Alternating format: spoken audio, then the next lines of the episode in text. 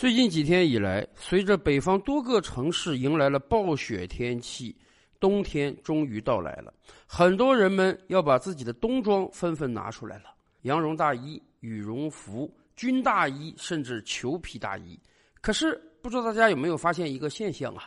那就是最近几年以来，市面上穿貂皮大衣、皮草的人呢，似乎是越来越少了。圈个有用，裘皮大衣。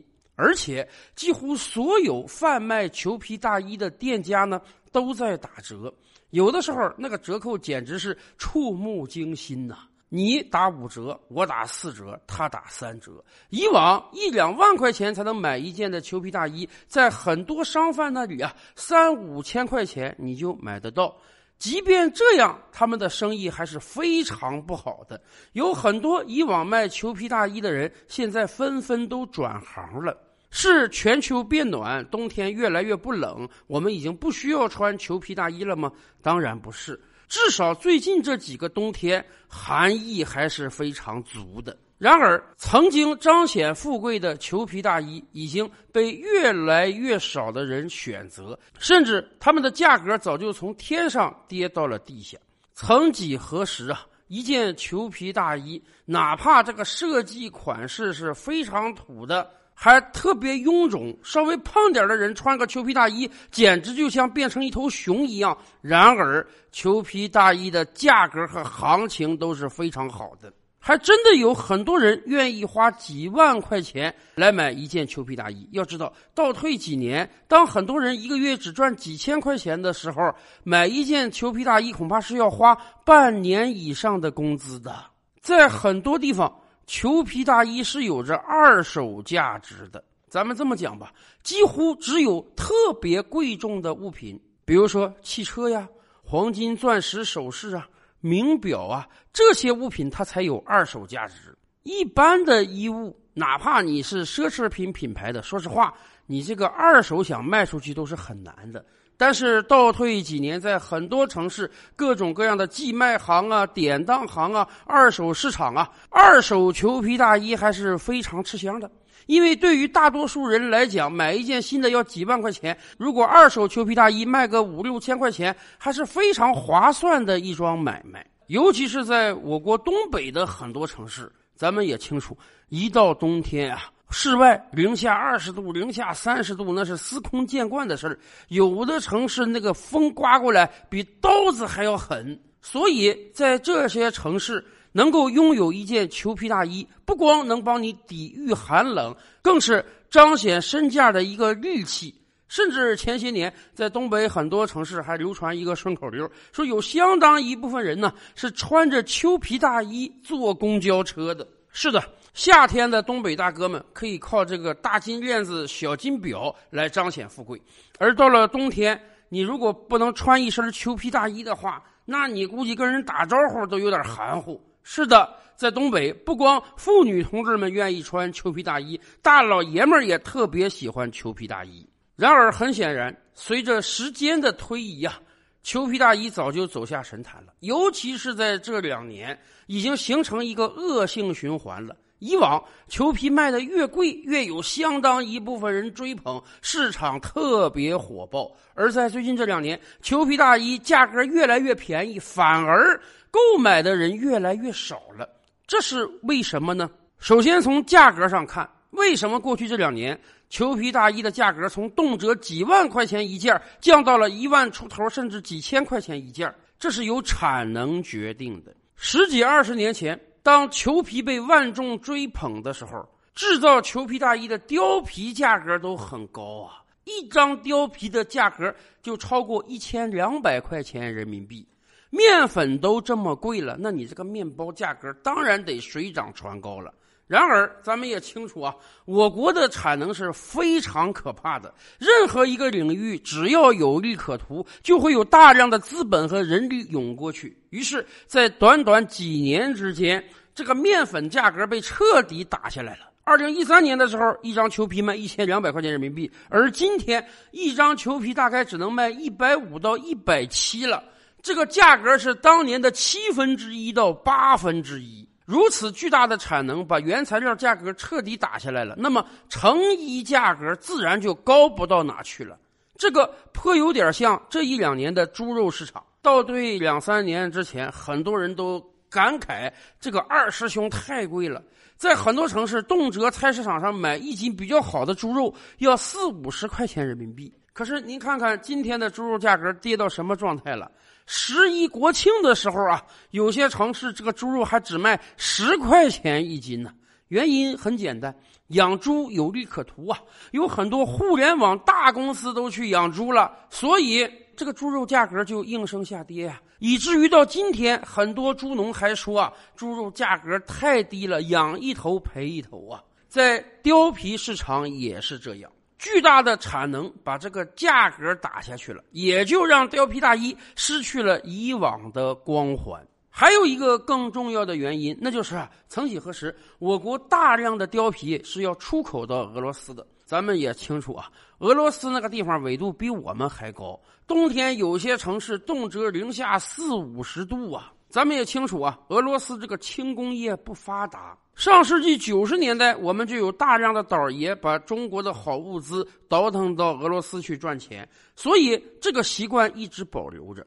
然而，到了二零一四年克里米亚危机之后啊，以美国为首的西方世界联手制裁俄罗斯，使得俄罗斯的经济在过去几年确实有了很大的下滑。下滑到什么状态？今天俄罗斯整个国家的 GDP 还没有我们的广东省高，甚至在去年，我国的人均 GDP 已经一跃超过了俄罗斯。所以大家可以想象一下，确实，二零一四年以来这七年呀，俄罗斯的经济越来越差，老百姓的购买力也不行了。所以，我国很多跟俄罗斯接壤的边境小城，像什么绥芬河呀、满洲里呀，在过去几年这个经济都不太好。曾经每到周末就有大量的俄罗斯牌照的汽车涌入到我国的边境小城，大肆采购，这样的景象几乎已经看不到了。所以，有大量的貂皮本来是准备出口到国外的，现在只能出口转内销了。这进一步加剧了裘皮市场的供应，而需求没有变化，甚至需求在减少，所以你这个价格就只能应声降低了。当然，还有一个重要的因素，那就是环保。这些年以来啊。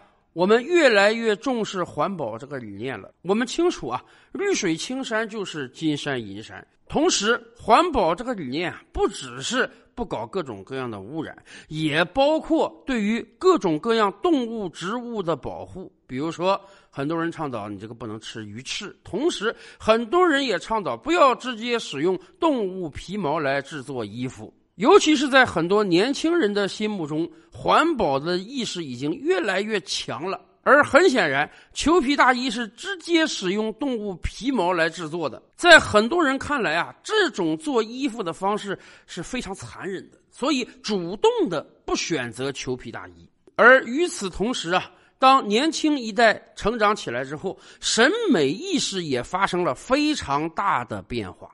咱们这么讲吧，一件裘皮大衣在几年之前卖几万块钱，对于很多普通家庭而言啊，那真是得节衣缩食才能买一件的。而且对于大部分人而言，恐怕你这一生啊，买一件裘皮大衣也就罢了，很少有人能每年买一件裘皮大衣的。所以这就决定了，当你去购买大衣的时候，一定会买一个基本款。基本色泽，在东北很多大老爷们买裘皮大衣，那就是买一件纯黑色的、完全没有任何设计感的大衣。可是倒退十年，人们的审美不在于款式上，而在于材质上。穿得起裘皮大衣，说明你家里趁俩钱说明你生活的还不错。这个时候，大家的关注点并不在你的外形上。反过来讲，如果你不能穿一件裘皮大衣的话，那么你哪怕穿的再花里胡哨、再有设计感，大家也都会觉得你这个人似乎啊不是很体面。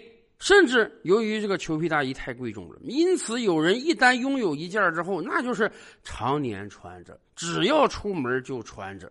因为只有这样，你才能彰显富贵和身份啊！所以在裘皮大衣的包裹之下，整个人的服装可以说是完全没有任何特色的。